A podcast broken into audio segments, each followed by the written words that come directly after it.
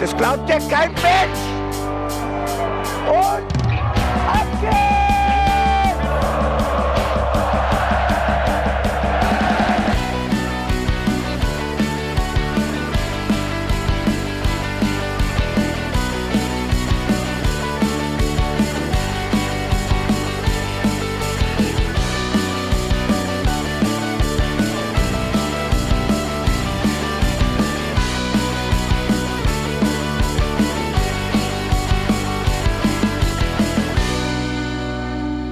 Hallo und herzlich willkommen zum Hinterhofsänger-Talk. Wir sitzen für euch vor den Mikros und sprechen heute mal wieder über Mainz 05 Fußball und diesmal geht es um das letzte Heimspiel der Saison gegen den VfB Stuttgart. Mein Name ist Felicitas Boos und ich bin wie immer nicht allein hier. Mir gegenüber am runden Tisch sitzt Jan Budde. Einen wunderschönen guten Montagabend in zweite Rund. Hallo. Und uns zugeschaltet aus dem wunderschönen Rheinhessen ist natürlich auch er Hallo Bene. Gute. Sag mal, ist heute eigentlich der Mummeltiertag oder hab ich das irgendwie gerade ein leichtes Déjà-vu? Technische Schwierigkeiten galore bei den Hinterhofsängern zum wiederholten Male. Was ist denn da los? Infolge eines Scheißspiels. Vielleicht Ja. äh, gibt's da, also ich, ich kann es mir inzwischen nicht mehr anders erklären. Also ich stelle hier ganz klar die Mentalitätsfrage. Ich glaube nämlich nicht, dass unsere Laptops und unsere Technik noch an uns glauben. Das habe ich allerdings auch das Gefühl. Also ähm, von Kabeln bis hin zu Programmen bis zu Überlastungen. Ich glaube, die wollen auch einfach jetzt mal Pause haben. Es, ist, es riecht nach Sommerpause. Und ähm, ich bin aber froh, dass diese ganzen Defizite kamen, weil äh, vorhin, als das Gewitter über Mainz runterging, da hatte ich so eine kleine innere Katharsis, dann war gut, ich hatte mich entladen und dann fing die Zeckerei hier an und äh, zack, war ich emotional wieder voll aufgeladen und bin jetzt wieder voll gepolt auf Wut. Man könnte fast sagen, dass unser Equipment äh, den Ajork macht und sich noch kurz vor knapp eine gelbe Karte einholt, damit es nächste Woche gar nicht erst zum Einsatz kommt. Finde ich ganz clever. Ist aber eigentlich auch fachlich äh, vollkommen richtig. Ne? Also wir zwei sind ja dann sowieso erstmal raus. Das heißt, der Bene hat äh, solo das Mikro in der Hand. Vielleicht hat er einen Gast, wer weiß. Äh, äh, frag Steffen. Ist das eine Möglichkeit? Ist ja nicht schon zweimal angekündigt worden, dass der Steffen da ist, also passt schon. Ich glaube, das Geheimnis ist aus dem Sack. Ja, ist dann Steffen zweimal. Zweimal kommt Steffen. Steffen, Steffen. Steffen und sein Zwillingsbruder Steffen. Dann wissen wir auch schon, wer der Innenverteidigung spielt. Steffen und Steffen. Einmal mit FF und einmal mit PH. Steffen mit PH sieht falsch aus. Das sieht sehr, sich falsch an. Ja, ungefähr so wie, wie Stefan Bell in der Innenverteidigung in diesem Spiel. Also das kannst du ja jetzt eine wunderbare Analogie ziehen. Steffen Bell. Steffen Bell. Steffen Bell, ring that a bell to you? Hm? Gott, Ja, wir waren natürlich am Sonntag im Stadion und haben uns das äh, für euch mit uns angeguckt. Und was sollen wir sagen? Ich war irgendwie gar nicht gebockt. Sonntag, ich dachte eigentlich, die letzten zwei Spieltage sind eigentlich in der Regel immer parallel, aber nein, natürlich darf Mainz mal wieder sonntags ran. Ich brauchte erstmal einen schwarzen Kaffee, der mich so richtig nach oben gepusht hat, weil sonst wäre ich eingeschlafen um 15 Uhr auf der Tribüne, hätte ich kein Vertun mit gehabt. Mein Körper war auch überhaupt nicht darauf vorbereitet, am Sonntag um 15.30 Uhr im Stadion zu stehen. Gab mir so leichte Zweitliga-Vibes. Ich habe keine Ahnung, was das jetzt sollte. Warum unbedingt jetzt diese letzten beiden Spieltage nicht parallel ausgetragen werden sollen.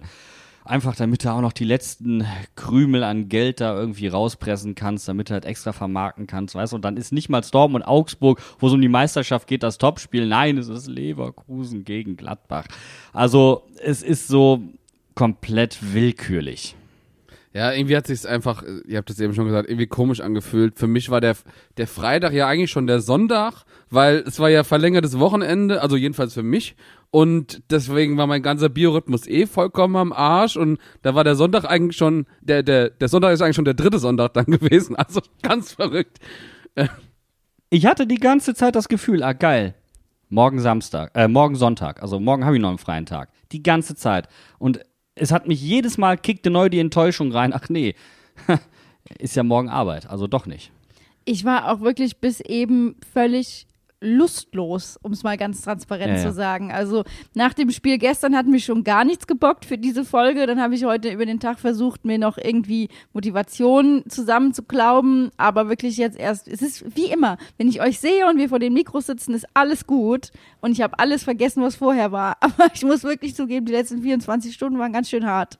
Der Berg vorher ist ganz schön hoch, bis man sich da mal hochgeschafft hat, bis man die Motivation hat. Ey, Das ist schon, äh, das ist schon hart, ey. Also ich habe auch echt, ähm, muss ich ganz ehrlich sagen, den Tag über versucht zu verdrängen, dass wir heute podcasten.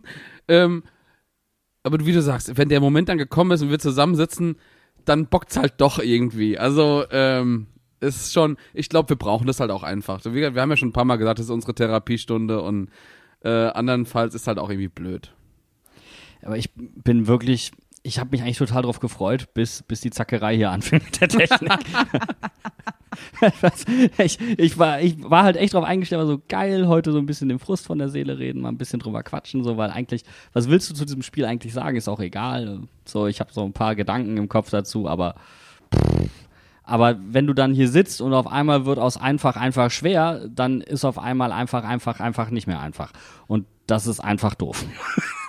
Aber dann muss ich doch sagen, treffen wir uns doch eigentlich alle genau in der Mitte und kommen auf den gleichen Punkt. Und dann können wir ganz entspannt über dieses vorletzte Spiel der Saison von Mainz 05 reden, uns alles Mögliche angucken, alles durchdiskutieren bis zum geht nicht mehr, nochmal über unser Stadionerlebnis von gestern reden. Aber bevor wir das machen, müssen wir erst noch äh, eine schlimme Nachricht verkünden, beziehungsweise wir möchten unser herzliches Beileid aussprechen für die Angehörigen von Fred Fulpes, der Schiedsrichterbetreuung im LZ macht und der auch gestern im Stadion war der überraschenderweise heute mit 60 Jahren verstorben ist. Der hat gestern noch äh, Jüllenbeck betreut, tatsächlich. Also ähm, das ist krass, also, also komplett aus dem Nichts und dann ist natürlich alles andere auf einmal komplett nichtig, wenn du sowas mitbekommst. Und das ist einfach nur heftig, da auch äh, von meiner Seite aus ganz herzliches Beileid.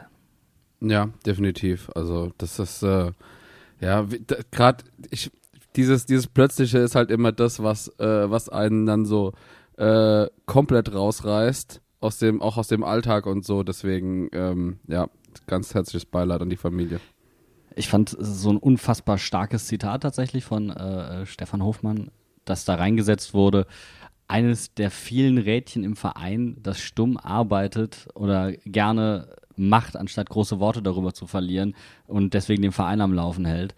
Ähm, da gibt es sehr, sehr viele von. Ähm, deswegen äh, dessen ist man sich vielleicht auch nicht immer ganz bewusst und vielleicht ist das dann eine der Sachen, die einem da wieder ein bisschen mehr ins Gedächtnis rücken.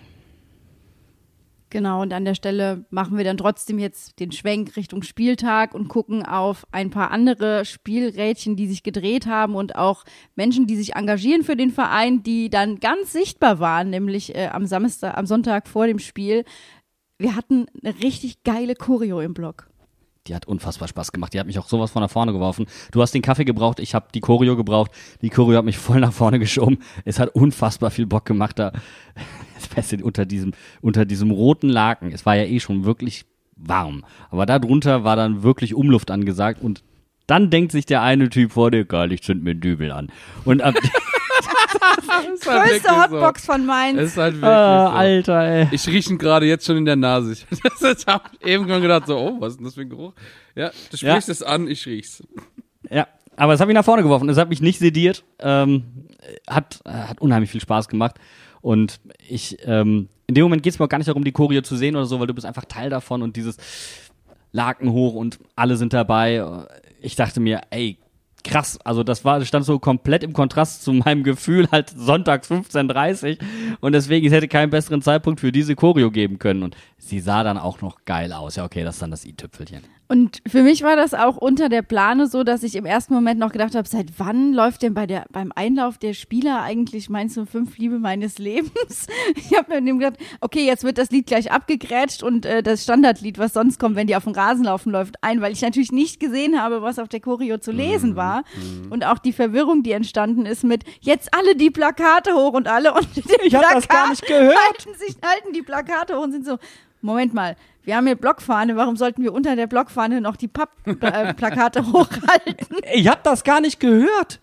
Ich war so in der Choreo drin und mit Laken und mhm. also es, es, spricht auch ein bisschen dafür, ich bin, ich bin zurzeit so ein bisschen überarbeitet. Ich bin auch grenzdebil blöd zurzeit, wenn ich in meiner Freizeit unterwegs bin. Aber ich habe das tatsächlich nicht gehört.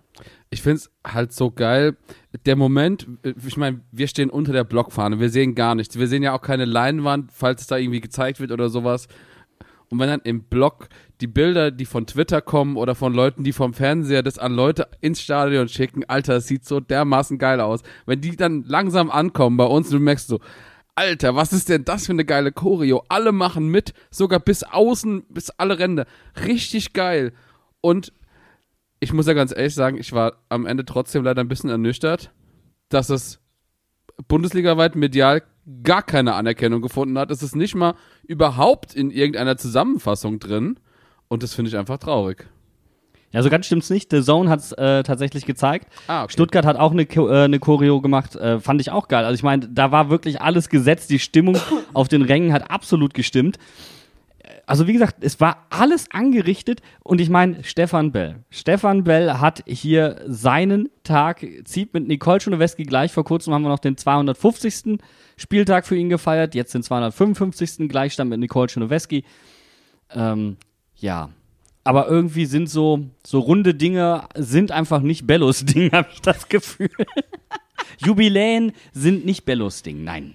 Und ich fand es auch geil, dass vor dem Spiel verkündet wurde, dass Karim seinen Vertrag verlängert hat bis 26. Also das ging mir auch gut rein und ich dachte so, ja komm, wir haben es doch letzte Woche gesagt, er muss das, äh, er müsste, muss sein Jubiläumstor dann auch endlich schießen und wenn er dann schon den Vertrag verlängert, dann passt das doch alles zusammen, es ist alles angerichtet, dann macht halt. Ja, nix, nix war.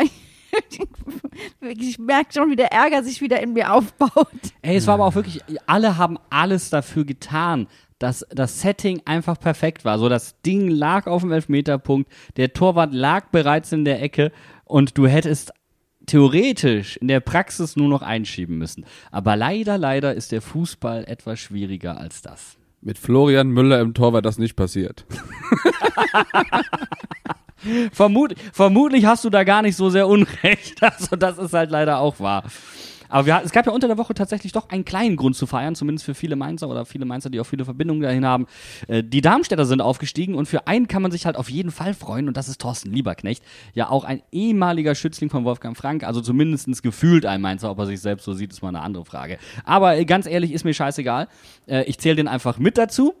Und ähm, ich hoffe immer noch auf Eugen Polanski bei Borussia Mönchengladbach, damit wir die sechs Stück dann voll machen in der Bundesliga. Also da war auch zwischenzeitlich schon auf jeden Fall Party angesagt hier nebenan. Ja, auf jeden Fall. Und ich freue mich auch für Darmstadt. Das wird einfach eine coole Auswärtsfahrt, weil das sind, ich kenne auch einige, die in Darmstadt in der Kurve stehen und freue mich drauf, da zu Gast zu sein.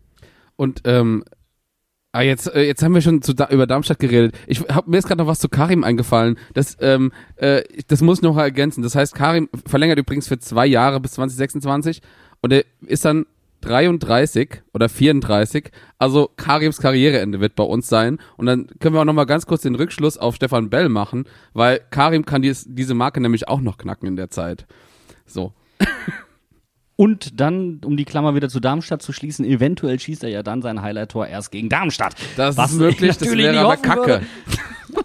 Weil wir aber natürlich gewohnterweise, ähm, naja, Aufsteiger gerne früh in der Saison bekommen und gerne dann auch reinscheißen.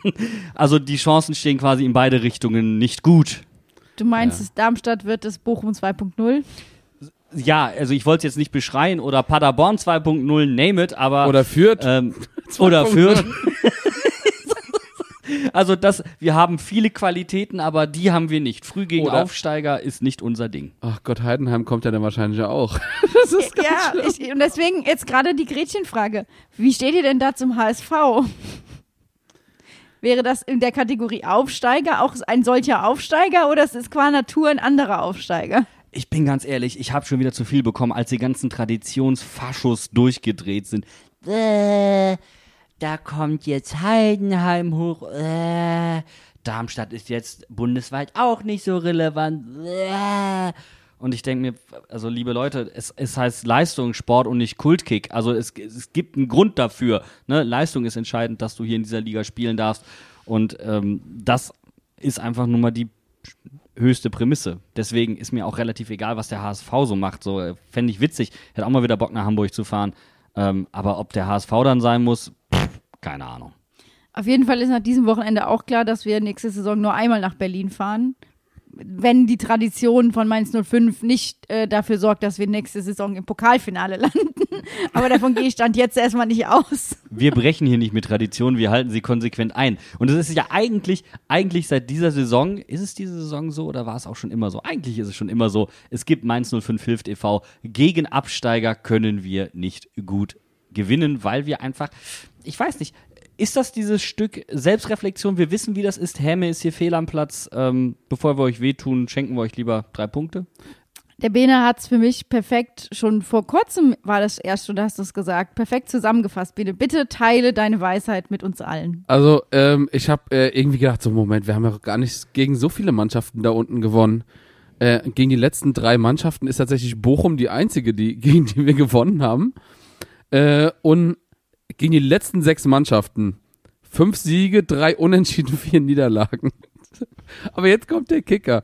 Gegen die besten sechs Mannschaften. Drei Siege, drei Unentschieden, fünf Niederlagen. Also jetzt mal das Dortmund-Spiel rausgerechnet. Das heißt, wir sind gegen die letzten sechs eigentlich quasi genauso gut wie gegen die besten sechs. Was ist denn das für eine Scheißstatistik?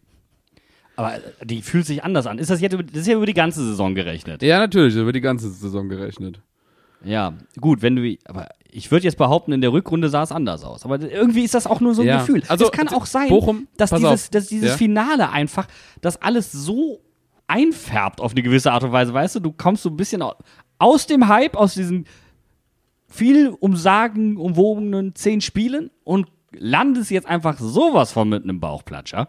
Und das Entscheidende ist der Sieg gegen die Bayern, weil das waren, glaube ich, auch wieder drei sichere Punkte, die sich da alle ausgerechnet haben. Und deswegen hast du, Bene, und das meinte ich eigentlich, zu mir gesagt, Mainz 05 ist der Robin Hood der Bundesliga. Wir Ach, nehmen ja. es den Reichen und geben es den Armen. Ist halt wirklich so. Äh, Stuttgart vier Punkte, Schalke sechs Punkte, äh, nur äh, Bochum. Den haben wir nichts gegeben. da war der Sack leer. Also sagt das nicht zu laut. Ich habe gehört, dieser graue Block, der da im Stadion saß. Ich habe mich erst gewundert, was ist das? Ist das irgendwie die Handwerkerinnung Rheinland-Pfalz? Weißt du, diese, diese grauen Shirts, diese Poloshirts. Nee, das war, das war wohl Jakko, äh, unser neuer Ausrüster. Also Bene, sagt das nicht zu laut, sonst sind wir demnächst die Man in Tights in der Bundesliga und ich weiß nicht, ob ich mir das Trikot kaufen würde, zwangsläufig. Mainz spielt nächstes Jahr mit grauen Auswärtstrikots, aber so in diesem schlechten, scheiß ekelhaften, hessischen Grau. Aber wenn wir dann ähm, quasi auflaufen wie Nottingham Forest, kommt ja vielleicht Musa Nyakate zurück, den wir in der Innenverteidigung doch sehr gut gebrauchen könnten. Nur um einen kleinen Lichtblick da wieder einzustreuen. Ich fand so geil, ich habe mich auch gefragt, wer da in Grau an zwei Blöcken auf der Ja, ja. Haupttribüne sitzt. Und du immer so, sind das die grauen Herren von Momo? Stehlen sie uns unsere Zeit? Aber ich dachte dann auch als Ja, unsere Zeit wird wirklich geklaut, ey.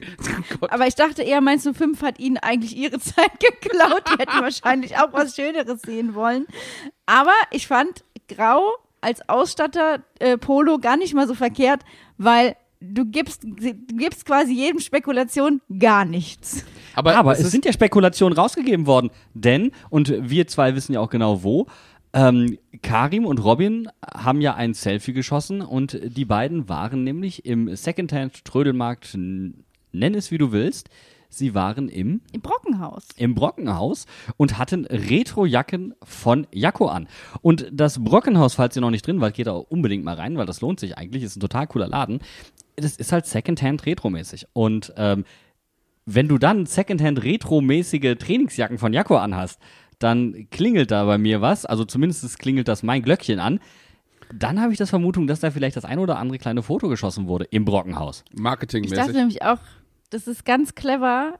Dann den, äh, den Sitze vom Brockenhaus, der macht Selfies mit den Spielern. Das läuft nicht über den Mainz zu 5 Kanal. Das heißt, nur die Leute, die wirklich dem Brockenhaus folgen, kriegen Ja, mit, genau. dass die Spieler da waren, sehen, da sind irgendwie Jacken, da steht auch Jacko drauf, da ist schon ein weißes Dreieck oben drin, es hat so Retro-Vibes und dann denkst du, Moment mal, das Trikotshooting im Brockenhaus, das wäre eine richtig geile Idee. Ja, pass auf.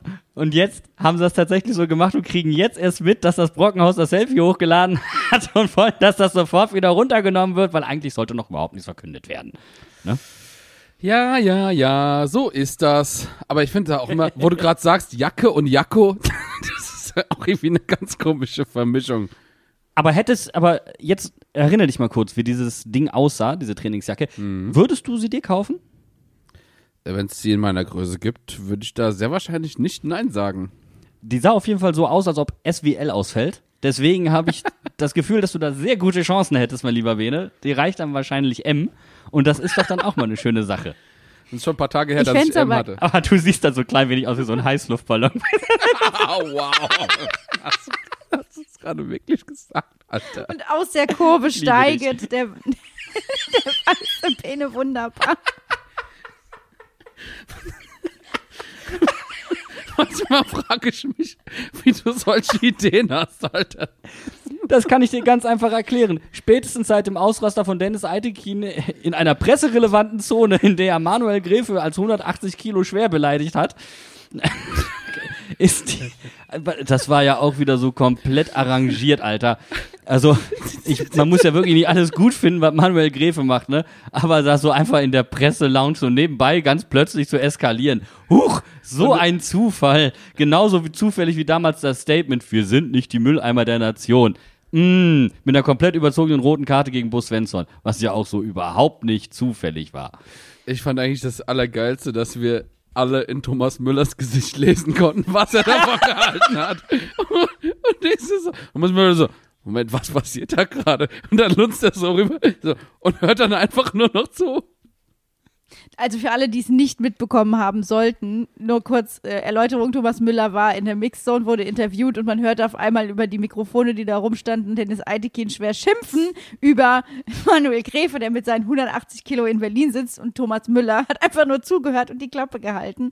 Und ich, ich liebe solche Situationen, ja, wenn man einfach hört, wie sich jemand richtig aufregt und ich denke mir so, ein bisschen Payback-Time war das wirklich für die ganze Diskussion rund um Bus Svensson und Mhm. Ausraster im Kabinengang. Jetzt Ja, ja. erlebt man das mal von der anderen Seite. Ja, definitiv. Also als, als Hintergrund, ähm, es war ja wohl so, dass irgendwie Eitekin irgendwie genervt war, weil ein ZDF-Reporter eine Anfrage äh, gestellt hat oder irgendwie. Nein, anders. Pass auf, ich kann, wir können wir können es dir genau sagen, weil nämlich zufälligerweise meine Eltern zu Besuch waren in Mainz und im Sportstudio saßen. Tatsächlich. Ah, okay.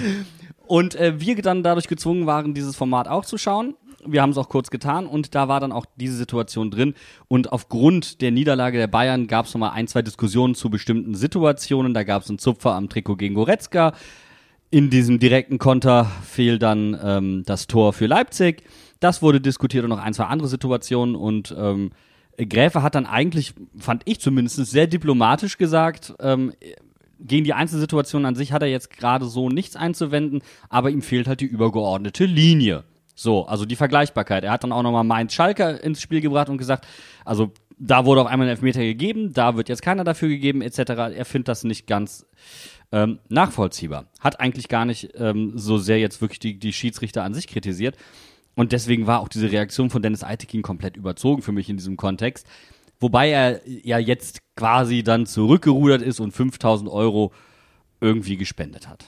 Wobei sich da Manuel Gräfe auch wieder gemeldet hat und gesagt hat, also eigentlich sollte der beleidigen, also der, der beleidigt wurde, entscheiden, wo das Geld hingeht. Das Never sollen ending die story, zwei eigentlich mal, Die das sollen die mal unter Streit. sich klären. Die wollen einfach Streit. Es gibt mir so ähm, Selling Sunset oder Real Housewives of Beverly Hills Vibes, wo einfach aus dem Nichts ein elender, immer wieder aufkochender Konflikt hochgekocht wird und wir können jede Woche dabei zugucken und uns davon unterhalten lassen.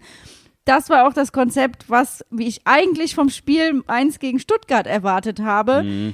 Ich wurde unterhalten, aber vielleicht nicht so, wie ich das gerne gewollt hätte. Deswegen würde ich sagen, machen wir jetzt eine kurze Pause, trinken noch mal einen Schluck Wasser, lassen noch mal frische Luft rein und dann geht's mit ganz frischen neuen Gedanken in die Spielanalyse zum letzten Heimspiel unserer 05er gegen Stuttgart. Bis gleich.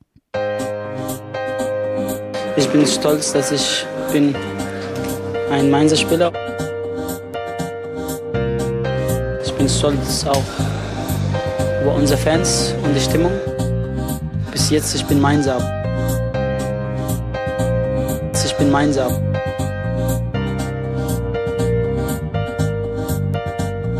Ich bin Mainzer. Wir sind ja in das Spiel gegangen mit den erwartbaren Veränderungen in der Startelf, dadurch, dass Hanke Olsen gesperrt war. Wir haben ja letzte Woche schon drüber gesprochen. War davon auszugehen, dass sich ein bisschen was tut. Und was sollen wir sagen? Es hat sich ein bisschen was getan. Um 14.30 Uhr haben wir auf die Startaufstellung geguckt und haben alle ein paar Wetten abgeschlossen, ob Dominik Hör tatsächlich Innenverteidigung spielt. Wollen wir mal kurz anmerken, dass ich das einfach nur aus Witz gesagt habe, weil ich wirklich nicht für möglich gehalten habe, dass wir das nochmal versuchen werden, wie damals gegen Bremen. Und der macht das wirklich. Nur, dass er nicht Lee auf der 6 gelassen hat. Das war ja für mich immerhin ein Silberstreif am Horizont. Darf ich, darf ich bitte gerne mal für uns persönlich als Memo nochmal sagen, Sachen nicht im Witz erzählen. Ja. Das, das machen die wirklich. Sachen immer ernst sagen. es, ist, es ist doch so. Aber ey, immerhin hat Eamon gespielt, was ich auch irgendwie mal so in den Raum geworfen habe, random.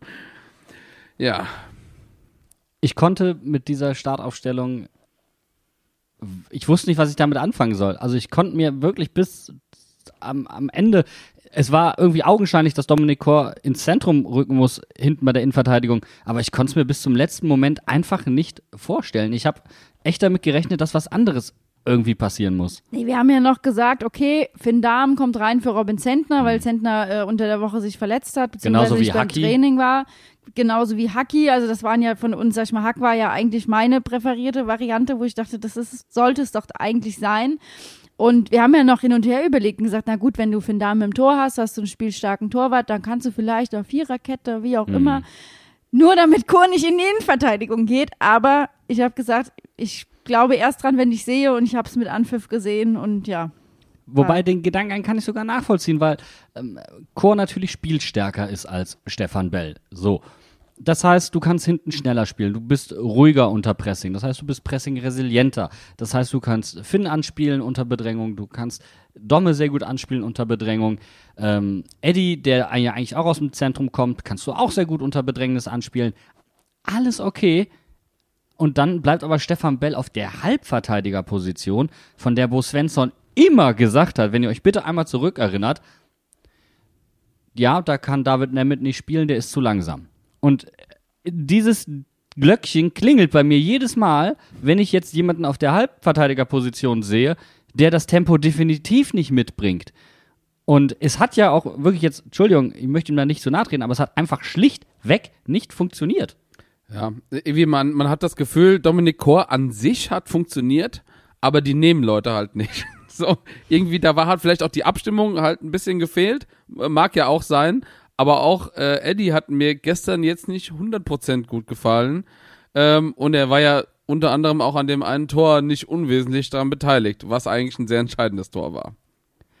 Er war aber auch an unserem Tor nicht unwesentlich unbeteiligt, Das ist muss richtig, man das dazu ist sagen. richtig. Und er hat auch noch eine richtig geile Chance gehabt. Also, er hatte offensiv bessere Aktionen als defensiv. So. So, das ist aber bei Halbverteidigern bei uns ja gar nicht mal so zwangsläufig untypisch, wenn wir jetzt mal an äh, Musa denken oder auch wenn wir an Cher denken. Also deswegen finde ich das auf eine gewisse Art und Weise sogar noch verkraftbar. Ähm, er hat jetzt für mich keinen Monsterbock geschossen. Das ist halt einfach, das sieht komplett tölpelig aus, wie er das, das Ding da irgendwie Endo auflegt, der dann auch noch wirklich das Maximale rausholt. Aber da sind so viele Dinge, die wieder, wo wir gesehen haben, das defensive Kollektiv funktioniert einfach überhaupt nicht mehr.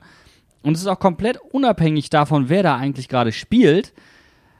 Ähm, und ich bin mir auch relativ sicher, und ich habe es ja auch schon in den vergangenen Spielen gesagt, für mich, bitte lasst aufhören, über das Thema Mentalität zu sprechen in diesem Kontext, weil äh, für mich liegen die Ursachen da wirklich woanders.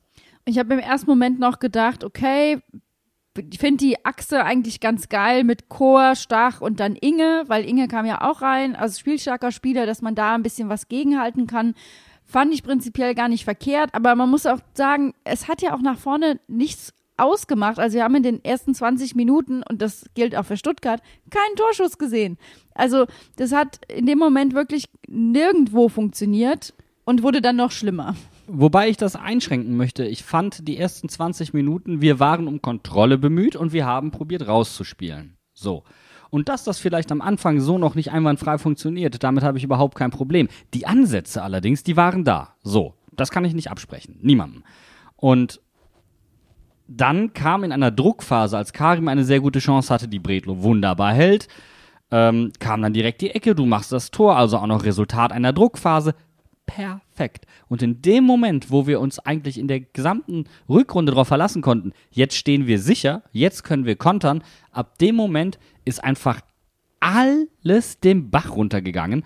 Und eigentlich hätten wir uns von Anfang an darauf einstellen können, dass Stuttgart kommen muss. Ich meine, deswegen vermutlich auch ähm, so ein bisschen die, die spielstarke Lösung hinten rausgesucht haben.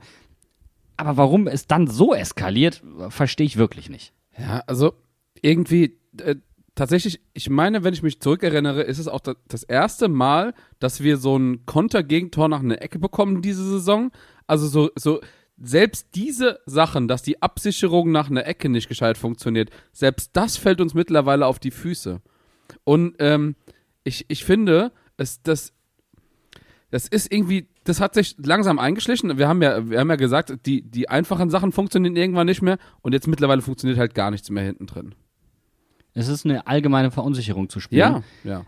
Und ich bin der festen Überzeugung, ähm, dass es einfach am, am, für mich persönlich am mangelnden Plan B liegt. Und da bleibe ich auch stock und steif bei. Ähm, du kannst keinen neuen Impuls setzen. Du schiebst eigentlich, wenn überhaupt noch die Spieler hin und her, im immer gleichen System, ähm, das du marginal anpasst. Ähm, aber die Abläufe nicht mehr wirklich funktionieren und anstatt dann vielleicht nochmal aufzuräumen und zu sagen, okay, für uns geht es jetzt gerade wirklich nicht mehr um viel eigentlich. Wir probieren jetzt schon aus, wir wollen jetzt neue Impulse setzen, was ja Bo auch schon getan hat. Ich meine, er hat ja auch schon mit Viererkette gespielt und wir brauchen das nicht immer nur auf Viererkette runterbrechen. Es geht einfach insgesamt um den Ansatz. Da vielleicht mal. Und deswegen habe ich halt eigentlich die, die ersten 20 Minuten besser gesehen, weil sie halt eben probiert haben, mit Ball zu agieren. Deswegen war ich mit den ersten 20 Minuten mit dem daraus resultierenden Tor eigentlich wirklich zufrieden. Ich meine, was ja funktioniert hat nach 20 Minuten war, dass die Bemühungen auf jeden Fall mal von Erfolg gekrönt wurden, weil wir haben erst eine richtig gute Chance von Karim, die dann nicht reingeht und dann die Ecke, die Inge einfach verwandelt, wo wir beide uns schon im Stadion angeguckt haben, Bene, und gesagt haben, so, jetzt schießt der Karim sein Jubiläumstor und dann hat es ihm der Inge noch weggenommen. Ja, wobei das war ja wirklich, muss man ja sagen, in der Wiederholung das haben wir ja schon im Stadion gesehen, der wäre niemals so reingegangen und es war sogar Glück, dass der Ball überhaupt zu Inge gekommen ist. Wobei man hier den Killerinstinkt wieder sieht. Du hast acht Stuttgarter. Acht. Und einen roten. Ihr müsst euch diese, diese Halbtotale mal angucken.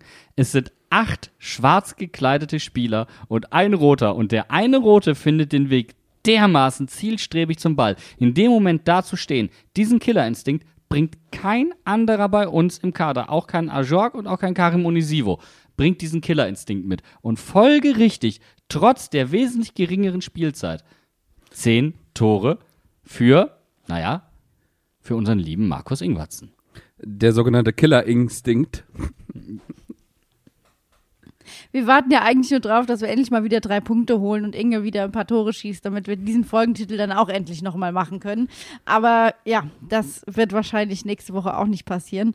Ich muss ehrlich sagen, ich hätte nicht gedacht, dass Inge, der die von allen Stürmern, die wir haben auf dem Platz, die wenigste Spielzeit eigentlich mitbringt, dass der als erster die zweistelligen Tore, Saisontore knackt. Aber gut für ihn.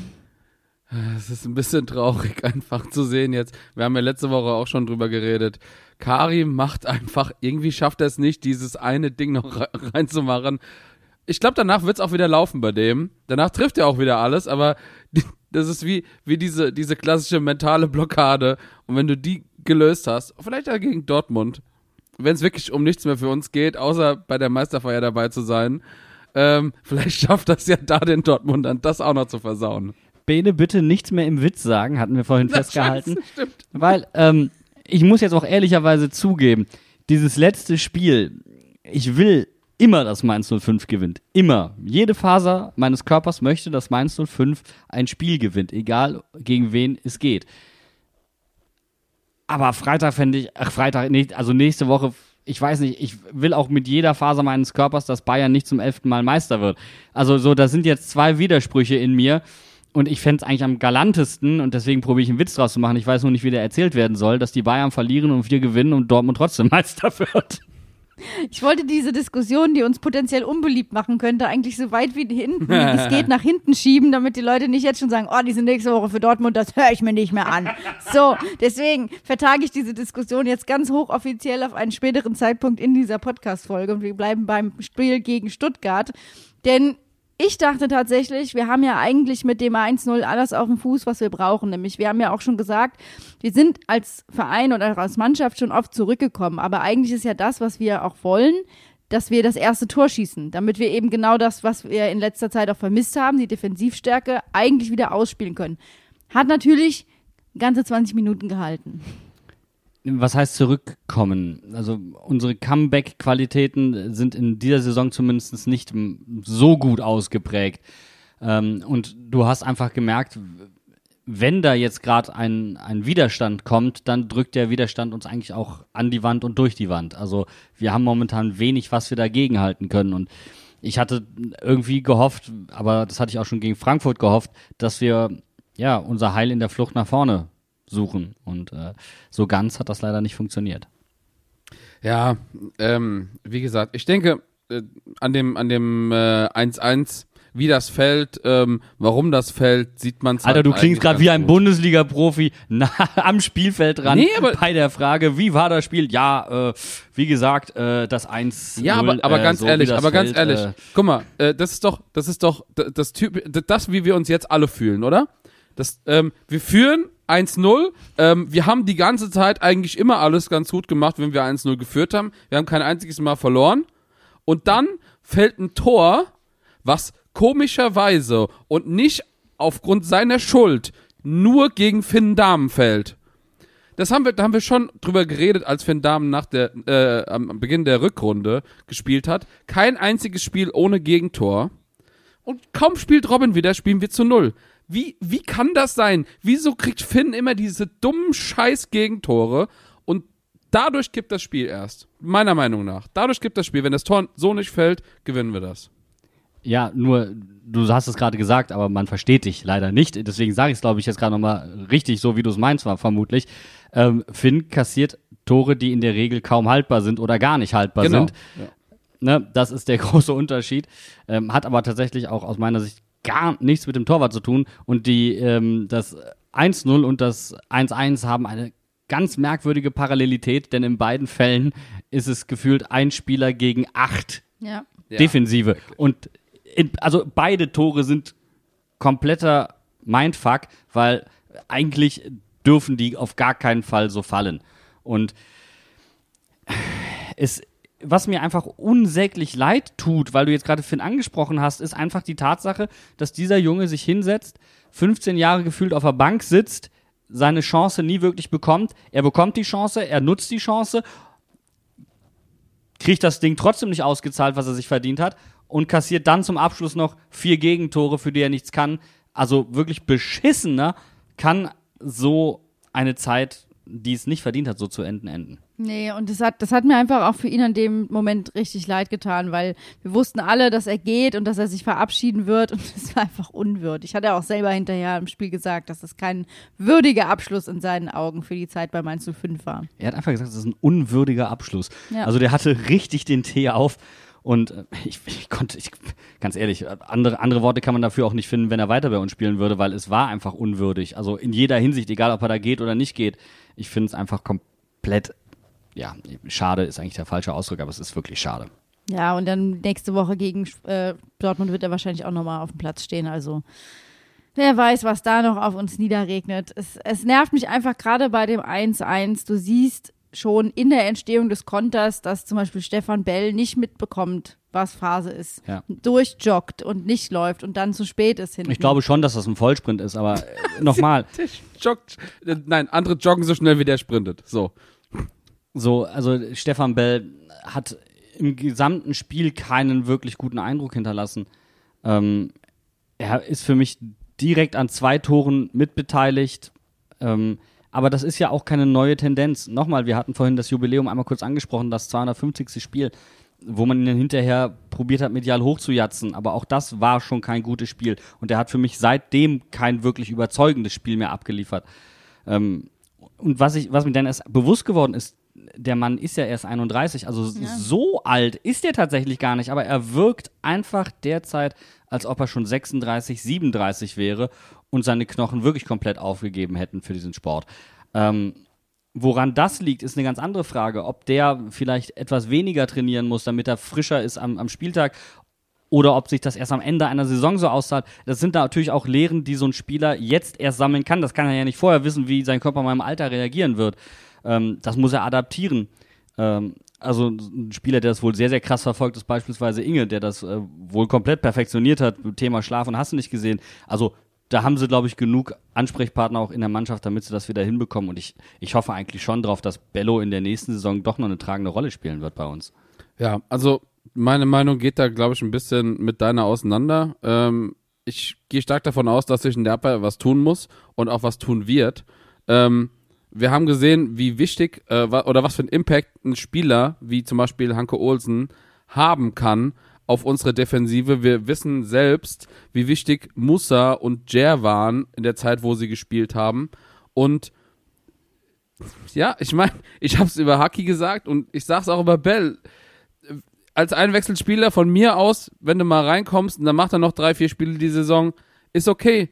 Wenn du als, als Stürmer einwechselst, damit er noch ein Kopfballtor macht am Ende, wenn wir es halt brauchen, ist okay. Aber als Stammspieler und auf Dauer mit der Geschwindigkeit und teilweise mit dem, mit dem Vorwär Vorwärtsverteidigen, wie wir es jetzt von Bello gesehen haben bei diesem Spiel, wo er teilweise kopflos in den Gegner rennt und sich tunneln lässt oder so. Es, es reicht halt einfach nicht mehr. Es reicht nicht und wir brauchen da eine Alternative.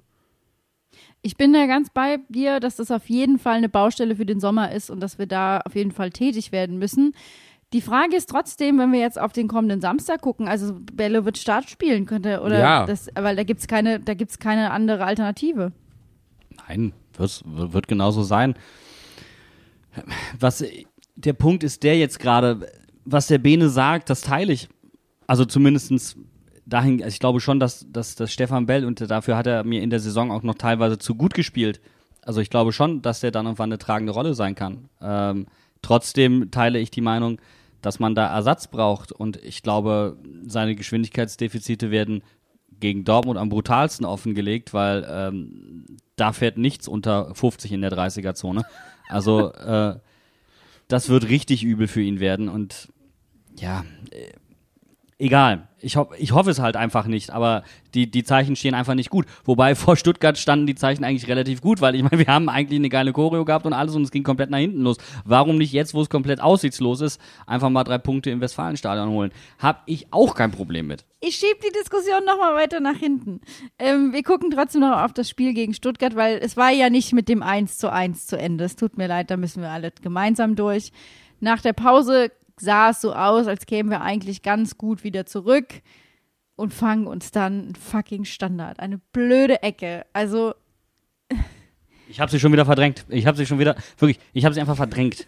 Und, und vor allem, Führig kommt rein, schießt die Ecke, es war sein erster Ballkontakt gefühlt, und dann ist die auch noch, dann macht er den Kopfball rein. Das kann doch nicht wahr sein. Was, ist denn, Führig hat einen größeren Impact auf dieses Spiel gehabt als alle anderen Leute. Wobei ich auch glaube, ein Finn Dahmen mit Spielpraxis fängt sich dieses Gegentor nicht. Also, ähm, er ist unfassbar schwer zu halten. Wenn, dann muss, muss er ihn vorher abfangen. Aber wenn du halt nicht spielst, hast du unter Umständen nicht das Selbstvertrauen, da rauszugehen. Und ansonsten macht er alles richtig in der Situation. Ja, aber du kannst diese Situation nur lösen, indem du den Ball vorher abfängst. Und auch hier ist Stefan Bell wieder maßgeblich beteiligt. Ähm, Girassi setzt sich nach hinten ab und da ist Stefan Bell und der kommt quasi gar nicht in den Zweikampf. Also der Costa lässt sich da schon sehr düpieren, aber Stefan Bell dahinter genauso. da hat Stefan Bell gedacht, manchmal führe ich, manchmal folge ich. Und da ist er halt einfach gefolgt und das war einfach nicht so Premium in dem Moment. Und wenn er schon dann im, im, in der Geschwindigkeit Defizite hat, erwarte ich aber, dass er dann in seiner Paradedisziplin aufgrund seines Gardemaßes da hin und wieder die Rübe hinschädelt, damit da eben nichts anbrennt. Und wenn das dann auch nicht funktioniert, dann hast du natürlich, und da gebe ich dem Bene auch zu 100% recht, wenig Argumente, ähm, um sich für eine Startelf in der nächsten Saison oder in dieser Saison äh, gegen Dortmund zu bewerben. Aber es ist einfach faktisch alternativlos. Also das ist halt einfach. Jetzt kommen wir nicht mit Lukas Laux, du guckst schon so, aber Wieso kannst du meine Gedanken lesen? Ich habe ja auch Bock auf junge Spieler. Nur ich kann jetzt auch langsam echt keinen Tweet mehr, mehr lesen, der gefühlt eine A-Jugend aufstellt. Aber ganz also das ehrlich- ist doch einfach der, Ge- das, Bene, das ist doch auch einfach nicht der Leistung, wie wir sie bisher in der Saison gebracht haben, ähm, gerecht. Und ich meine ganz ehrlich, wir werden, da bin ich fest von überzeugt, wir werden auf einem einstelligen Tabellenplatz landen. Das, was wir gefordert haben. Aber wir können doch jetzt auch nicht in so einem entscheidenden Spiel in der Meisterschaft und auch wenn wir nur auf uns gucken, da auf einmal die A-Jugend auflaufen lassen, obwohl ich diese Mannschaft über alles liebe. Jan, ich gehe ja 100% mit und wenn du ein bisschen früher geendet hättest, hätte ich das auch selbst sagen können. Es, das geht nicht in so einem Meisterschaftsspiel, da kannst du nicht auf einmal sagen, und dann kommen die ganzen Bayern, äh, die haben nur die B-Mannschaft aufgestellt, wollten sich schon vor die Sommerpause. Wobei dafür würde ich es machen. Also, nee, ich find's, find's wie gesagt, in Ordnung, ist aktuell alternativlos, gerade in, in, im Zentrum. Ähm, wir haben gesehen, wie es anderweitig funktioniert und es hat ja, es hat ja diese Saison halt schon gut funktioniert. Hanke Olsen kommt wieder zurück. Ähm, hoffentlich stabilisiert sich Eddie auf der anderen Seite dann auch wieder. äh, wenn er wieder rechts spielen darf, anstatt links. Und dann wird das hoffentlich jetzt kein so ein ganz großer Griff ins Klo, aber wie gesagt, die Baustellen ähm, machen mir Bauchschmerzen, wirklich. Also wenn ich daran denke, wie wir, was Ja. wir, was wir teilweise für Rentner in der Abwehr haben, im Kader, meine ich, ähm, da habe ich da wirklich Angst, wie das nächste Saison funktionieren soll. Und ich würde jetzt einfach mal gucken, was unser Trainerteam sich dann überlegt hatte während des Spiels gegen Stuttgart, was man eventuell noch kitten könnte, um die ganze Situation ein bisschen zu retten. Und da steht der erste Wechsel in der 65. Minute mit Lee zu Buche. Da habe ich dann, mich dann wirklich gefragt, ob das genau das Mittel ist, was wir gegen Stuttgart jetzt auspacken sollten und habe mich dann doch im weiteren Verlauf des Spiels, ja, wie soll ich sagen, dunkelrot geärgert. Im, im Zuge des, im Zuge des Liedwechsels äh, äh, wollte ich noch mal ganz kurz ein bisschen zurückgreifen. Wir haben über die Startaufstellung geredet und wir haben nicht viel über Barkok geredet. Ich habe mich gefreut, dass er starten durfte und das fand ich eigentlich auch einen guten Impuls, auch für viele andere Bankspieler. Er hat es tatsächlich leider nicht ganz so zurückzahlen können. Ähm, deswegen fand ich seine Auswechslung prinzipiell auch in Ordnung. Ähm, Lee, da habe ich gedacht, okay, jetzt äh, versucht Bo einfach wirklich nur noch Chaos einzuwechseln. Jetzt, wir, wir versuchen es den Stuttgartern einfach nur noch zu, einfach nur noch durchgängig einfach, ja, wie wie sagt man, äh, ja, es, es, es ist madig zu machen. Die, die kriegen halt vielleicht dann auch keine, äh, kriegen ein, zwei Bälle, wir kriegen halt ein, zwei Bälle und, ähm, ja, es, es ist nichts für unser Spiel, was uns hilft, wenn, wenn Lee reinkommt. Gerade in so einer Situation, ähm, ja, nervt einfach. Und bei Lee habe ich tatsächlich den Tee auf. Ähm, da bin ich auch wirklich ehrlich. Ähm, mir, mir geht immer noch nicht sein, oh, ich kann mir super vorstellen zu wechseln äh, während der WM. Äh, das geht mir immer noch nicht rein. Das wird mir auch nicht mehr reingehen. Ähm, mir egal, wie er das gemeint hat. Und dann kommen die mir hinterher mit einem Übersetzungsfehler. Da habe ich gar kein Verständnis für. Da kommt auch keine Korrektur dessen, nichts dergleichen. Und wir brauchen auch nicht darüber reden, dass er in diesen zehn Spielen so toll gewesen wäre. Da war immer Licht und Schatten, die ganze Zeit. Und um das einmal klar zu sagen, schön, dass, dass wir über diese zehn Spiele jetzt immer wieder mal reden können. Faktisch, wir können diese Statistik nämlich auch anders lesen, haben wir seit sieben Spielen nicht mehr gewonnen. Und wenn das gegen Dortmund schief geht und Dortmund wird Meister, hey, vielleicht haben wir wenigstens ein gutes Spiel gemacht. Aber trotzdem stünde da dann seit acht Spielen nicht gewonnen. Klar, wir können sagen, wir haben zehn Spiele nicht verloren, aber wir haben acht Spiele quasi auch nicht gewonnen. Hä, wieso? Wir Ich haben gegen weiß Bayern nicht. gewonnen, Janni. Das war vor Ja, fünf gut. Spielen. Entschuldigung. Gut. Das War- kannst du jetzt nicht einfach so löschen. Ja, ist okay. trotzdem, trotzdem dieses Spiel, das war damals in der zweiten Halbzeit gut. In der ersten Halbzeit haben wir einfach Glück gehabt, dass, dass wir da bei der zweiten Halbzeit noch eine Chance bekommen haben. Also trotzdem, seit acht Spielen ist jetzt nicht so, dass wir da jetzt irgendwie die Sonne vom Himmel spielen ja, würden. Genau. Das ja. ist kein, kein, ist kein guter Fußball gewesen. Es war einfach Glück, dass wir da dieses auch. Oder wir haben von den letzten acht Spielen eins gewonnen. Also li- klingt So genauso. kannst du es formulieren. Das können wir alle unterschreiben. Ich äh, wollte noch mal kurz auf Lee zu sprechen kommen, weil ich da wirklich an dem Punkt bin, wo ich auch als Expertin sage. Ich als mich- Expertin, hast du das jetzt gerade gesagt? Ich als Expertin, äh, äh, ja. Also, wenn man mich fragt, nein. Auf einer, sage ich mal, wirklich objektiven Ebene erschließt sich mir nicht, warum Lee im Moment für uns spielen kann. Auf einer subjektiven Ebene bin ich noch da, wo du bist, Jan, und sage, das im Winter hat mich so dermaßen geärgert. Und wenn ich dann beides kombiniere, kommt bei mir ein einziger Schluss raus. Ich hoffe, und das meine ich so, wie ich es sage, und ich weiß, dass es gemein ist, aber es ist mir egal. Ich hoffe, die Hybris von Jason Lee ist so groß, dass er im Sommer geht, damit Bo Svensson ihn nicht wieder einwechseln kann. Es, es wär, ist ein echt schöner Gedanke, muss ich ganz ehrlich sagen, weil es werden komplett unsere Sorgen wären einfach weg. Ähm, was mich, was Alle haben mich, was davon. was mich, was mich ähm, in diesem, äh, an diesem Wechsel halt auch ein bisschen gestört hat, war, wir haben mit Brian Gruder tatsächlich da jemanden auf der Bank, den man vielleicht tatsächlich mal reinschmeißen kann, wo man weiß, der ist nicht destruktiv für unser Spiel, sondern vielleicht bewegt er sogar was Positives und der will sich beweisen. So, und aber Jan, da wirst du mir hoffentlich recht geben, dass das vielleicht ein Wechsel wäre, auch wenn es ein junger Spieler ist, wo man das hätte mal vielleicht machen können, oder? Ja. Oder Nelly, jeden Fall. alternativ.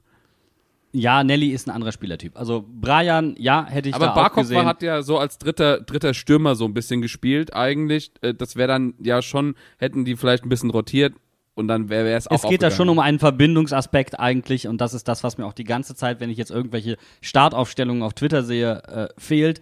Es fehlt absolut das konstruktive Element im Offensivspiel und das ist auch das Kernproblem, das wir haben. Ähm, da würde ich mich ja prinzipiell in der kommenden Saison tierisch auf Paul Nebel freuen, der am Wochenende im Derby den Lauterern richtig schön den Sargnagel reingekloppt hat zum 2-0 in der 94. Minute. Nur, und das ist, ich glaube, das trägt auch so ein bisschen zu diesem unguten Gefühl bei, weil das teile ich mit dir, Bene. Ähm, ich habe nicht das Gefühl, dass Paul Nebel zurückkommt. A, ähm, ich glaube, der wird nochmal verliehen. Ähm, B, selbst wenn er zurückkäme, sehe ich nicht, dass er bei uns Spielpraxis bekommen sollte. Und schon gar nicht, wenn Lee bleibt. Und äh, ganz ehrlich, da bin ich ein bisschen anders gepolt als du. Wenn er jetzt ähm, das wieder ein bisschen einfängt und das auch mit Leistung zurückzahlt, bin ich da absolut dabei, dass ich sage, okay, der Mann kann auch wieder mein Lieblingsspieler werden. Ähm, aber ich habe bei Bo halt einfach das Gefühl, der hat seine paar heiligen Kühe da und äh, die fasst er auch nach bestem Gewissen und Wissen nicht an. Und Lee gehört auch zu diesen Spielern, die er vielleicht mal rauslässt, aber dann auch als erstes wieder einwechselt. Ähm, und das ist dieses Gefühl, was mich auch ein klein wenig stört. Und bei Nelson Viper haben wir ja auch gesehen, also das ist der Mann für die 86. Minute. So, die letzten fünf Minuten, wenn alles verloren ist, dann kann er noch mal kommen. Ich- das hat ich mich heule. wirklich geärgert. Ich heule wirklich ganz kurz. Äh, wenn ich sehe, dass in der 72. Minute Ajork eingewechselt wird für Inge und dass dann nicht Nelly kommt. In, in, in dieser Situation, es tut mir wirklich leid, aber warum wechsle ich dann einen Wandspieler ein? Das ergibt mir- wirklich, es ergibt für mich keinen Sinn und Jetzt nochmal, um fair zu bleiben, komisch, dass ich heute, heute hier die relativierende Person bin. So Ähm. weit ist es in diesem Podcast schon gekommen mit, mit uns und meinst du fünf, dass du hier alles rel relativierst. Ah, Jorg hatte eine sehr gute Chance, die Bredlo einfach klasse gehalten Eine. hat. Ähm, das war eine Doppelchance. Ja, gut, ich weiß, was, was du sagen willst, Bene. In dem Moment war das Motto halt, halt wir kommen nicht konstruktiv, äh, konstruktiv nach vorne, wir hauen das Ding lang und weit. Und das ist der nächste Punkt, ähm, der mich mit ein bisschen Sorge auf die kommende Saison schauen lässt. Ähm, das Spielprinzip ist momentan sehr viel hoch und weit. Und äh, auch wenn ich die Ansätze in der ersten Halbzeit gesehen habe und gesehen habe, ja, okay, da ist die Bereitschaft da, vielleicht auch mal flach hinten rauszuspielen, ähm, sich im Ballbesitz ähm, weiterzuentwickeln. Wir müssen nach diesen Gegentoren konstatieren, das ist nach einer Ecke, nach einem Einwurf und äh, noch eine Ecke. Konter. Äh, das das, Das das, sind- das 4-1 ist, glaube ich, äh, aus einem Ballgewinn in der Abwehr einfach nach vorne gepölt. Ja. Und das andere war ein So. Ballverlust von, von Lee und äh, keine Ahnung mit wem zusammen.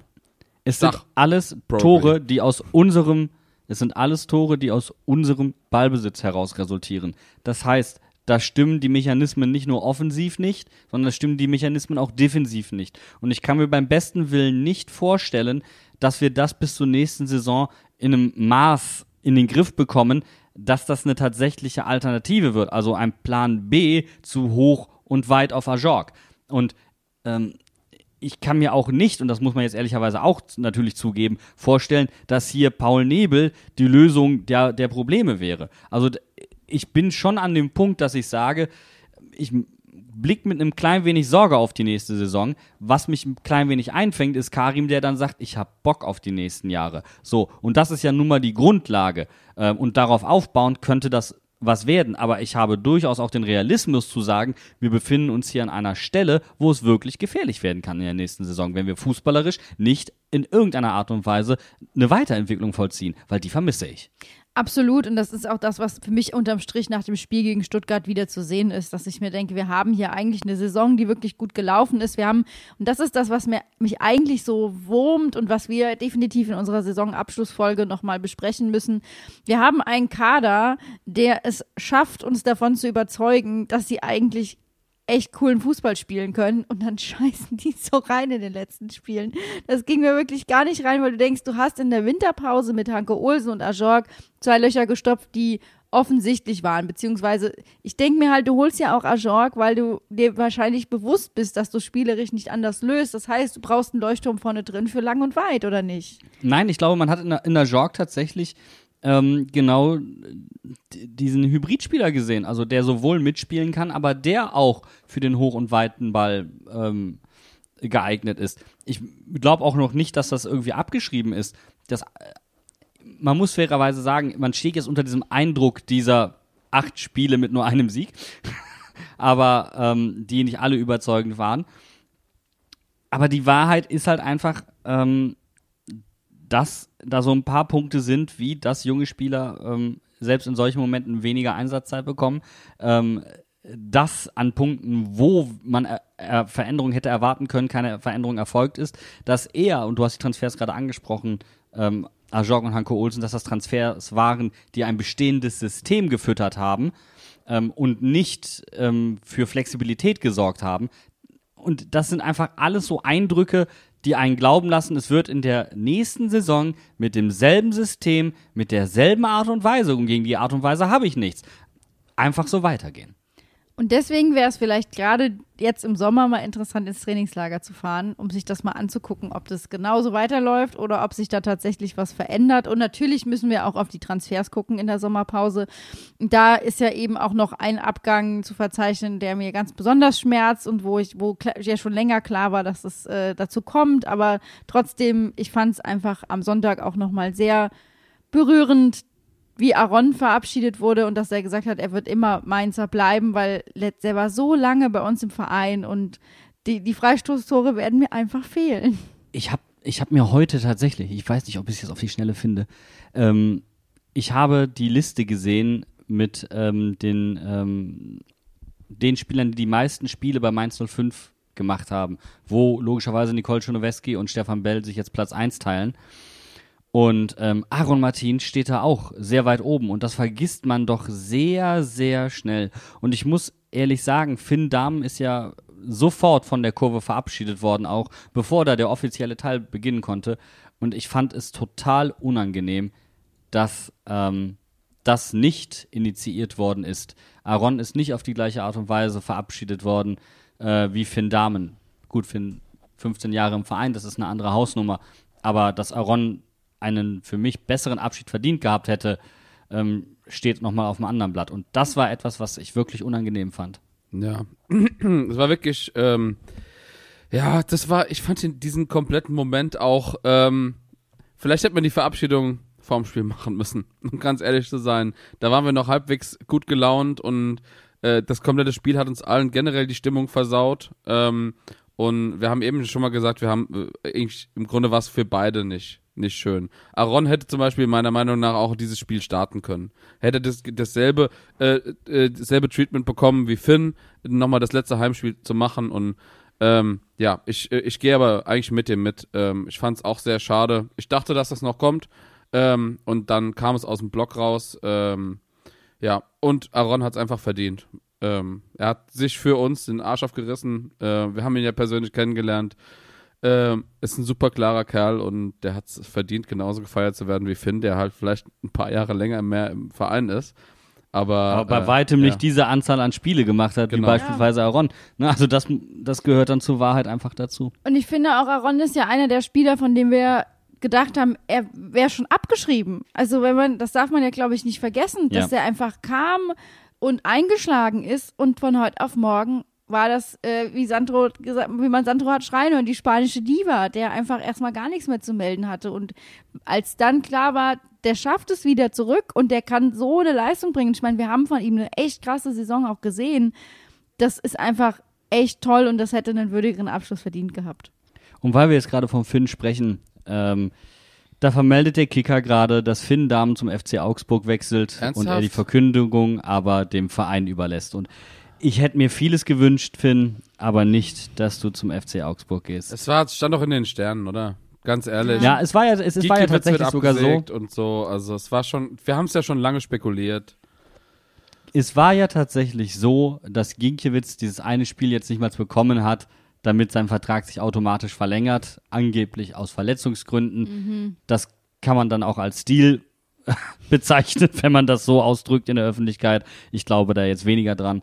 Ähm, gut, dann ist es halt Augsburg. Ich hätte ihn wirklich lieber woanders gesehen. Aber ähm, ich fand da auch nochmal seinen Satz im Abschlussinterview bei The Zone sehr sehr, sehr stark. Ich habe lang genug gewartet und ähm, dem lässt sich leider auch wirklich gar nichts hinzufügen. Nee, und dann äh, der Nachsatz, ich bedanke mich bei meinen Jugendtrainern. Das war tatsächlich sehr nasty. Das habe ich auch gehört. Habe ich nicht mitbekommen, das Interview. Das war ein sehr harter Satz. Ja, ich bedanke mich bei all meinen Jugendtrainern. Das äh, so explizit nochmal ins Mikro gesagt. Das, ist wo ein, ich Wa- mir das ist ein Watschen, ey. Aber das, aber das hatte Finn ja in, den, in seinen letzten öffentlichen Statements. Da waren ein paar Dinger bei, wo du, wo man sich dachte, okay, ähm, der hat jetzt echt langsam den Tee auf. Ja. Ähm, deswegen Hauptsache der Bub spielt und das gönne ich ihm auch halt auch einfach. Und ähm, dann hoffen wir jetzt mal für ihn, dass der FC Augsburg nicht in die zweite Liga geht. Ich glaube, das ist das erste Mal in meiner äh, Karriere als jemand, der Fußball verfolgt, Karriere in Anführungszeichen, äh, dass ich sage, bitte Augsburg nicht absteigen. Einfach nur für Finn Damen nicht absteigen, danke. Ja. Oh, jetzt muss ich mich auch noch mit so einem Verein gemein machen. Oh, keine Lust, ey. Dann lass uns aber darüber reden, ob man sich am kommenden Samstag mit einem oder anderem Verein außer Mainz 05 gemein machen kann, sollte oder möchte. Mainz 05 ist Meistermacher. Wir haben gegen Bayern die Punkte mit nach Hause genommen und die zu Hause gelassen und die Bayern sind schwer, äh, haben sich selber quasi in die Scheiße geritten, indem sie jetzt auch noch verloren haben und es tatsächlich passieren kann, dass wir mit 8000 Auswärtsfahrern, unter denen sich gefühlt 500 eBay Kleinanzeigen Reiche befinden, So ähm, die ey. Meisterfeier des BVBs in Dortmund äh, uns angucken können, beziehungsweise Bene, du wirst uns da vertreten. Ja, definitiv. Also ich werde da sein. Mein Ticket kriegt ihr nicht, auch nicht für 2000 Euro. Ähm, das ist, äh, steht außer Frage. Aber ich finde es einfach eine ne lustige Parallelität, äh, Parallele, ähm, zu sagen, guck mal, wir haben das U19-Finale bei uns gehabt, Dortmund war zu Gast, wir sind Meister geworden. Jetzt ist das Bundesliga-Finale, wir fahren nach Dortmund und vielleicht werden die Meister. Also das wäre doch irgendwie so eine, so eine schöne Symbiose, oder? also ich muss trotzdem sagen, ich will immer, dass Mainz 05 die Spiele gewinnt. Trotzdem, das ist mir komplett egal. Und ich hoffe einfach darauf, dass Bayern gegen Köln verliert. Ich hoffe sehr auf den ersten FC Köln, muss ich ehrlicherweise sagen, weil dann muss ich mich nicht kacke fühlen im Endeffekt, wenn, wenn, wo andererseits, Dortmund hat wenn sie gegen uns nicht gewinnen, haben sie es wirklich nicht verdient, deutscher Meister zu werden. Und deswegen ist es mir eigentlich egal und die Jungs sollen da hinfahren und Spaß haben, wie Karim, Unisi, äh, Karim Unisivo gesagt hat. Aber weil du gerade die Parallele angesprochen hast, Bene, es gibt noch eine Parallele. Und zwar im Jahr 2007, 2006 hat das letzte Mal am vorletzten Spieltag der Tabellenführer gewechselt. Damals VfB Stuttgart hat Schalke 04 überholt und ist deutscher Meister geworden. In der Saison sind wir übrigens abgestiegen. Es wäre ja irgendwie ein Treppenwitz, wenn wir jetzt hier zum Meistermacher werden und der VfB Stuttgart noch Adieu sagt. Aber äh, weißt du, was es, die zweite Parallele ist? Schalke ist da Vizemeister geworden und die können auch noch absteigen. Also, das finde ich sowieso, das ist ja nämlich der allergrößte Witz, dass die Dortmunder Meister werden können und im selben Atemzug steigt Schalke ab. Und ich denke da jetzt einfach mal an unsere liebe Jasmina, die wirklich der da das Spiel gegen Stuttgart gar nicht reinging, weil damit klar war, was auf dem Spiel steht. Und ey, nee, also alles nur das nicht. Ja, weil Schalke hat gewonnen und trotzdem nichts gewonnen, weil das ist halt, weil Stuttgart bei uns gewonnen hat. Und das ist halt wirklich für die, für die Blauen zumindest bitter, bitter, bitter. Aber wenn der BVB Meister wird und die Schalker steigen ab, also es ist für eine Menge Entertainment gesorgt am letzten Spieltag. Aber nochmal, das Ganze werden wir nicht gleichzeitig sehen können. Ähm, Der letzte Spieltag ist parallel. Der wird parallel ausgetragen. Natürlich ist der letzte parallel. Ja, Ah, ich wollte gerade sagen, ist Mann. nur der vorletzte, der nicht mehr parallel ist, weil Money, Money, Money. Ach, weißt du, ich bin in, ich bin in diesem ganzen kleinen, ich habe einfach nicht mehr den Kopf dafür. Mir, ich habe den, den, ich gucke mir nur noch die Spiele an. Ich habe vom Fußball, um ehrlich zu sein, echt die Nase voll. Aber ist euch eigentlich bei deiner Aussage, Jan, kam mir das eben, ist euch bewusst, dass die Narren die Entscheidung der Bundesliga in den eigenen Händen halten? Ja, die, Bundesliga Karnevalsvereine. kniet nieder vor Halau und Alav. So habe ich das gern. So muss das eigentlich jede Saison laufen. Nee, es, ich finde wirklich tatsächlich das beste Szenario ist, ähm, damit mein äh, weiß-rotes, rot-weißes Herz nicht äh, ganz doll bluten muss, ähm, dass Köln einfach gegen Bayern gewinnt. Und dann können wir nämlich auch gewinnen. Und ich sage das gar nicht im Spaß und ich sage es so, wie ich das meine. Karim wird gegen Dortmund sein Jubiläumstor schießen. Auch wenn uns die ganze Bundesliga dafür hassen wird, aber er wird's tun. Und es wird wahrscheinlich reingestolpert sein. Ich, ich, wir können sogar beides machen. Also Karim könnte sogar beides machen. Er könnte sein Jubiläumstor und auch seine Jubiläumsvorlage machen. Da steht er nämlich bei beiden äh, eins, äh, eins vor den äh, jeweiligen Rekordhaltern. Und, ähm, Bitte beschrei es nicht, nachher macht er einen Assist und das Eigentor. Und das fände ich, das wäre echt das- auch sehr das- das Karim zählt Univiso-esk. Das zählt nicht. Nee, was ich, was ich noch sagen wollte, ähm, wir fahren ja ähm, mit gefühlten 2000 Leuten mit diesem Fan-Express äh, nach Dortmund. Ähm, und ich habe schon richtig Bock einfach auf diese Auswärtsfahrt. Wir haben schon alle Leute gesagt, uns ist, wie du es eben schon auch erwähnt hast, eigentlich das Ergebnis scheißegal. Wir wollen jetzt einfach nur noch geil die Saison zu Ende bringen. Wir haben Bock auf Fußball, wir haben Bock auf Spaß und wir wollen uns einfach vielleicht auch einfach mal eine Meisterfeier angucken. So, einfach mal dabei sein, mal anfühlen, wie funktioniert sowas und dann sind wir selbst einfach in ein paar Jahren dabei. So. Hallo, ich bin der Bene. Ich mache hier ein Schnupperpraktikum, damit ich nächstes Jahr weiß, was ich bei Mainz 05 zu organisieren habe. Ja. So habe ich das gerne. Ja, aber das, das Einzige, was mir wirklich noch ein bisschen Angst macht, ist, äh, die Zeiten für den Fernzug stehen schon fest für den Abfahr, äh, für die Abfahrt und die sind um 18.45 am Dortmunder Hauptbahnhof.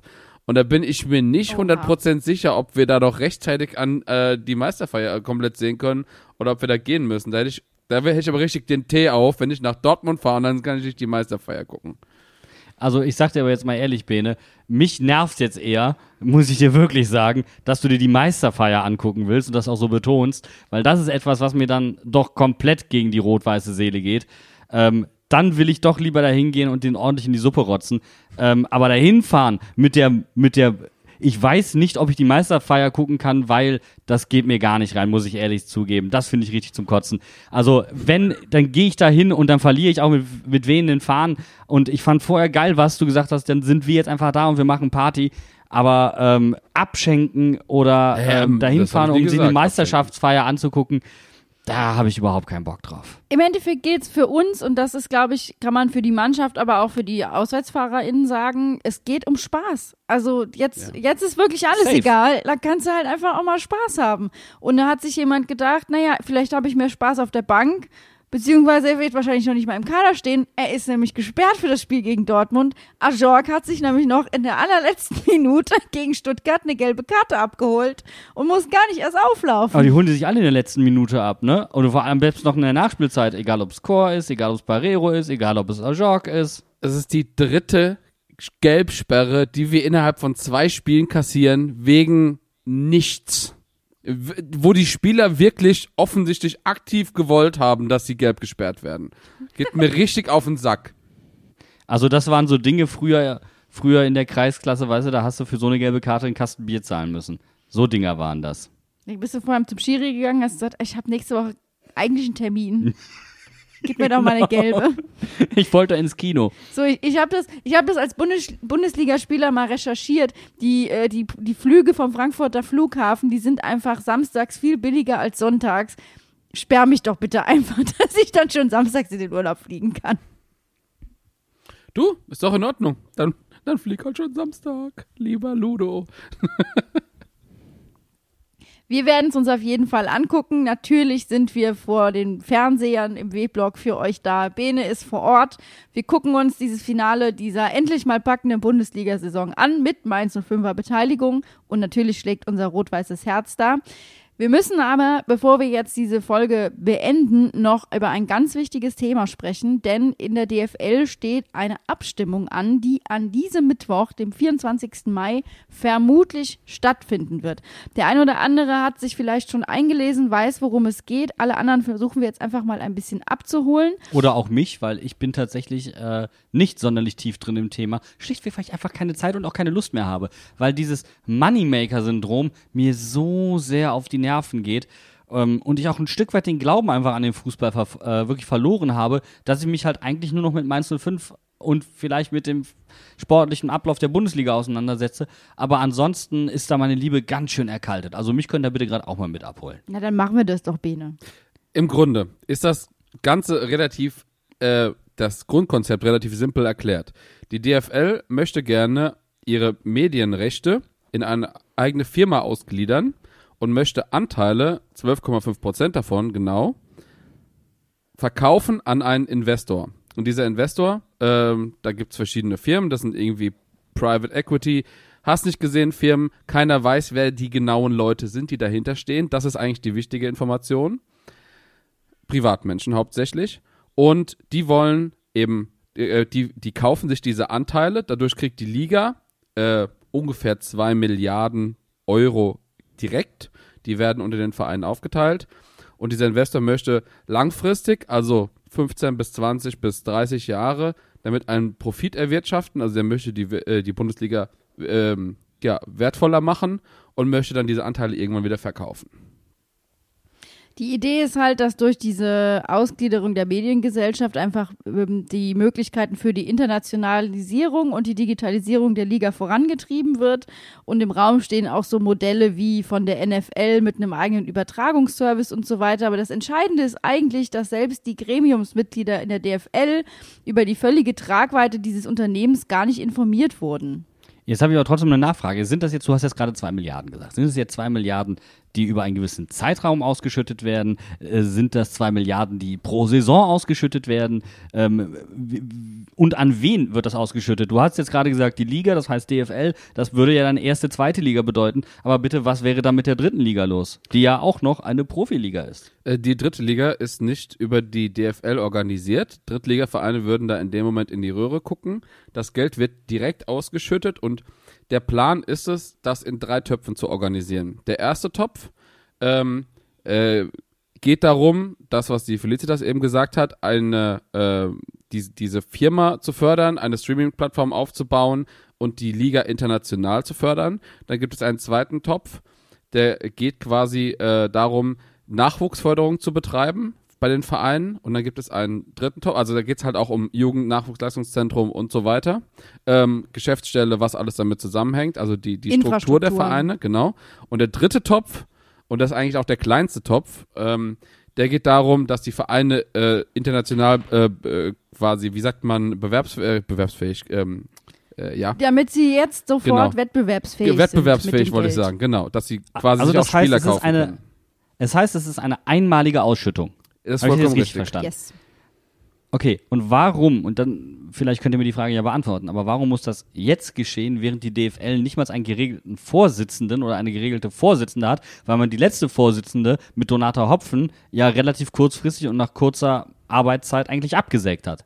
Das ist genau die Frage, die eigentlich gerade auch im Präsidium gestellt wird. Also gerade in der, äh, in der Person von Ocke Güttlich von St. Äh, Pauli, der ganz klar sagt, er ist da Präsidiumsmitglied und er ist über die, also er hat einfach einen Fragenkatalog gestellt, der wurde nicht beantwortet.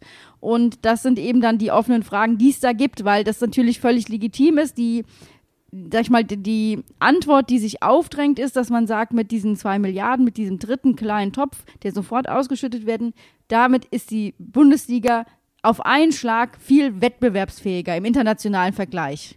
Zwei Anmerkungen dazu. Also das eine ist, da, da stelle ich mir wirklich die Frage nach der Verteilung.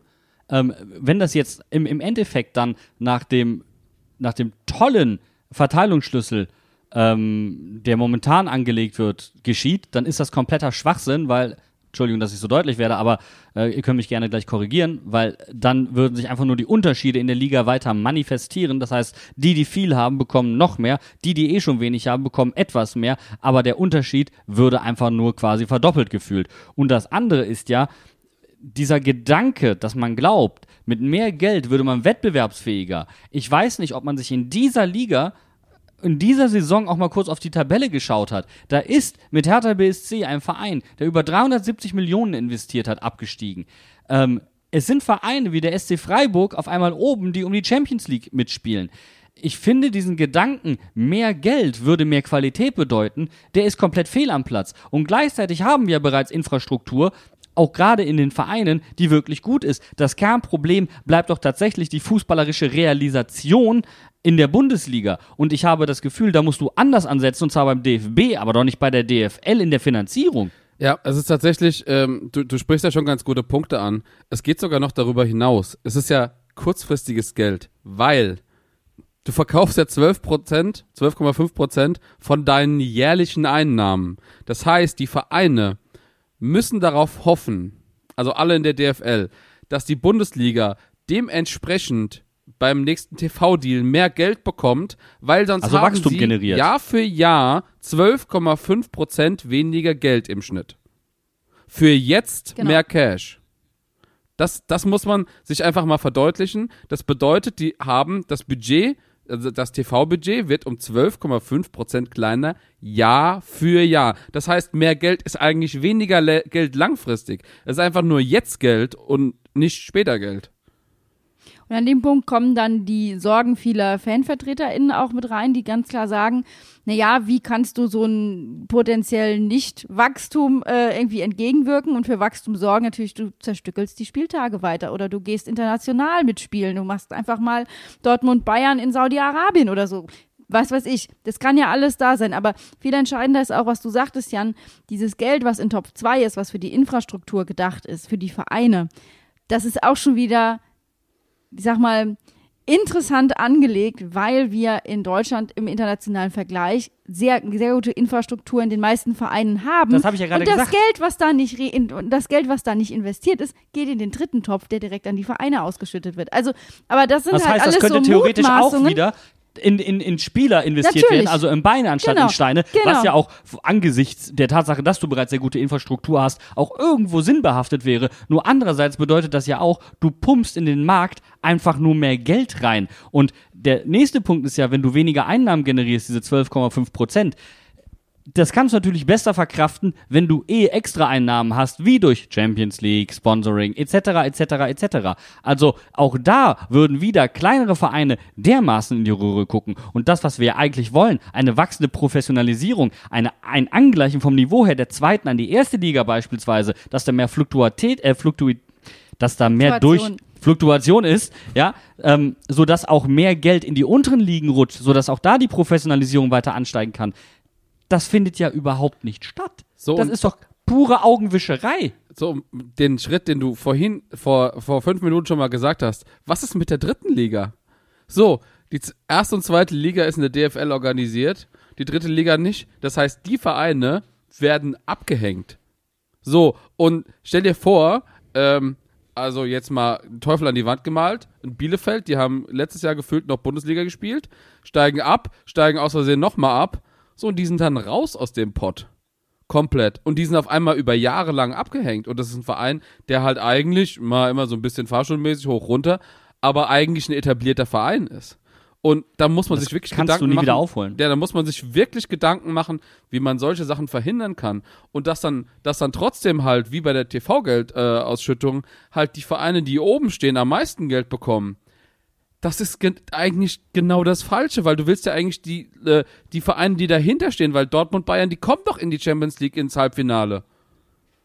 Ich, ich gehe jetzt aber noch mal gerade einen Schritt zurück und sage, genau das sind die Fragen, die intern in der DFL auch gestellt werden. Du möchtest noch was sagen? Ich will unbedingt was sagen, weil mir das jetzt gerade erst reinkommt. Wie gesagt, ich habe ich hab mich mit der Thematik, ich habe weder die Zeit noch die Lust gehabt, mich damit intensiv auseinanderzusetzen. Deswegen tue ich es jetzt. Ähm, aber so wie ich das jetzt gerade sehe, steckt ja dann auch der Kollege aus Frankfurt ganz schön mit dahinter. Und Ja. Frankfurt ist ja seit einigen Jahren wunderbar dabei und hätte gerne natürlich den TV-Schlüssel noch mehr zu seinen Gunsten hin ausgeweitet etc. pp. Also auch da geht's ja nicht im Sinne für sportlichen Wettbewerb zu sorgen. Das, was wir jetzt gerade erleben, dann in Abwesenheit eines DFL-Vorsitzenden oder einer DFL-Vorsitzenden, das ist einfach nur frech. Da machen einige wenige für sich jetzt Kasse, für die die negativen Auswirkungen vielleicht gar nicht so schwerwiegend werden, auf, auf Kosten von Vereinen aus der dritten, vierten Liga, die Ambitionen haben, vielleicht hochzukommen und auf Kosten des gesamten deutschen Fußballs. Und dann können sich meine lieben Frankfurter aber mal sowas von ihr verdammtes Kultum dahin schieben, wo die Sonne nämlich überhaupt nicht mehr scheint, weil das ist einfach nur noch asozial. Und wenn ihr ungefähr die gleichen Emotionen in euch hochkochen lassen wollt, dann haben wir für euch noch Lesetipps, denn das Entscheidende ist tatsächlich, dass diese Diskussionen ja nicht nur hier in Podcasts geführt werden, sondern auch äh, in Dortmund gab es eine Diskussion äh, mit Aki Watzke und eben dem Frankfurter. Ähm, und es wird darüber gesprochen und letztendlich ist aber klar, selbst die Beteiligten in der DFL haben nicht den Gesamtüberblick, also einige wenige müssen den wohl haben, aber selbst, also nicht alle Beteiligten haben den gesamten Überblick über die gesamte Operation. Und die Frage ist natürlich, das hast du schon vollkommen zu Recht angemerkt, warum muss das jetzt sein? Warum muss es am kommenden Mittwoch abgestimmt werden? Ähm, zudem, da kam ich vorhin nicht dazu, die Vermutung liegt ja nahe, dass die Verantwortlichen Angst haben, weil der letzte TV-Deal nicht mehr so fett war wie der vorletzte. Ähm, dass sie Angst haben, dass die Spirale vielleicht nach unten geht und sie wollen jetzt einen Schritt setzen, um da Geld reinzupumpen, um wieder wertvoller zu werden, weil sie Angst haben, dass es halt der TV-Topf generell noch kleiner wird. Aber Bene, der Schlüssel zu allem ist sportliche Wettbewerbsfähigkeit. Und zwar nicht primär erstmal auf internationaler Ebene, sondern auf nationaler Ebene. Und das sind einfach Schritt für Schritt Gedanken, die man durchziehen Ja, muss. Steigt das Niveau in der nationalen Liga, steigt auch zwangsläufig die Wettbewerbsfähigkeit international. Muss ich mich jeden Spieltag gegen sehr gute Vereine durchsetzen, bin ich durchsetzungsfähiger, wenn ich dann gegen größere Vereine auf einer größeren Ebene spiele. So einfach ist das. Und wenn ich dann noch in diesen oberen Klassen mehr Fluktuation habe, weil neue Vereine kommen dazu, neue Märkte können erschlossen werden, weil diese Vereine vielleicht andere Gruppen ansprechen von Menschen, dann habe ich ein natürliches Wachstum eventuell. Ich sage nochmal, genau diese Diskussionen werden gerade online und auch in allen möglichen Fanforen gefü äh, geführt. Und wenn ihr bis jetzt noch keinen Überblick darüber habt, welche Diskussionen tatsächlich gerade stattfinden, welche Fakten gerade überhaupt kursieren und was bekannt ist und was nicht, nämlich genau das, was nicht, dann findet ihr in unseren Show Notes drei Links. Einmal zu einem sehr ausführlichen Artikel der Zeit, einmal zu einem Sportschaubericht und zur Stellungnahme der Supporters, wo es genau um diesen Investorendeal geht. Lest euch gerne ein, wenn ihr Zeit und Lust dazu habt. Wir haben jetzt hier an der Stelle mal zusammengefasst, was wir uns mit unserem angelesenen Wissen, Bene und ich, äh, zusammen äh, haben, sozusagen. Jan hat die entscheidenden Fragen gestellt, aber ihr könnt natürlich auch mit uns online immer weiter diskutieren. Dafür sind wir ja da, dafür machen wir diesen Podcast und wir freuen uns auch drauf.